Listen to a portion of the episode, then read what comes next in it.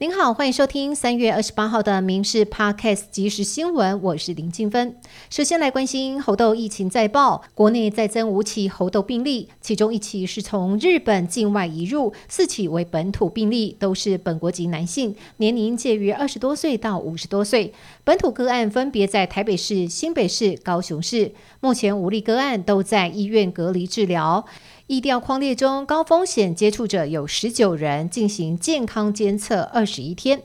斐济共和国外交部正式知会我国驻斐济代表处，自今年三月十五号起，恢复我驻处名称为中华民国台湾驻斐济商务代表团，以及享有依据一九七一年斐济外交特权及豁免法的外交特权。外交部对此表示肯定与感谢。总统蔡英文明天将展开十天出访行程，先过境美国纽约，再拜访友邦瓜地马拉、贝里斯之后，预计五号返程过境洛杉矶，会晤众议院议长麦卡锡。根据了解，考量中国恐怕借题发挥，有所动作。国安会秘书长郭立雄这一次没有随行出访，而是坐镇国内，以应应突发状况。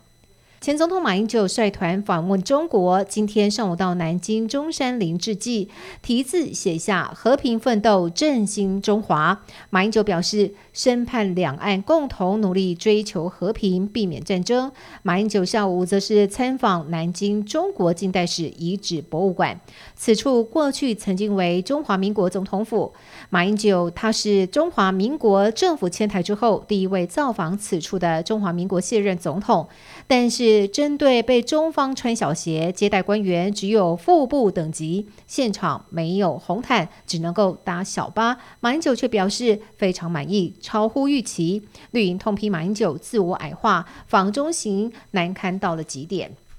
东非狒狒逃亡十八天，不料去玩却演变成悲剧，命丧猎人枪下，引发众怒。林姓猎人供称是在新竹县农业处的委托之下取得授权，当下也有征得六福村人员的同意才开枪。但新竹县农业局强调，人不是他们指派的。六福村则宣布三点声明，将会对猎人提出告诉。对此，林姓猎人再度出面发布声明，强调他参与围捕行动。桃园市政府农业局完全知情，并且还原现场的情况，称当时农务局人员已经开了三枪麻醉枪都没有打中，狒狒被激怒，开始出现攻击的动作，情况紧急，听到兽医下令直接开枪，所以涉及是听命开枪。对于结果深表遗憾抱歉，但是灵性猎人希望得到一个公平的判决。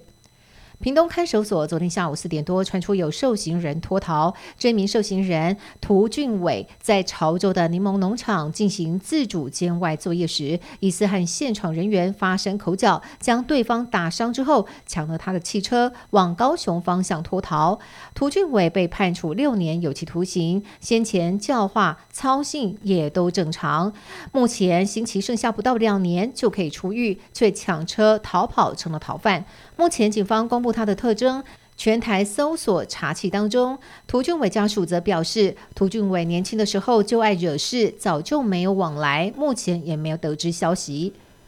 国内缺蛋问题持续延烧，农委会透过专案进口鸡蛋补足短期缺口，预计三月底之前，从澳洲、美国、泰国进口的鸡蛋五百万颗蛋会直接进到超市卖场。量贩店家乐福表示，进口蛋将会在明天到货正式开卖，将会销售两种规格的进口蛋。至于实际的铺货数量、进口蛋品来源国等细节，目前还无法透露。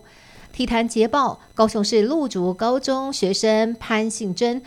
在阿尔巴尼亚首都都拉斯市参加二零二三世界青少年举重锦标赛，荣获四十九公斤级青少年组抓举七十三公斤金牌，挺举九十公斤金牌。总和一百六十三公斤金牌，同时打破国内四十九公斤 A 级别青少年组总和一百六十三公斤纪录。潘信珍为台湾举出了三面金牌。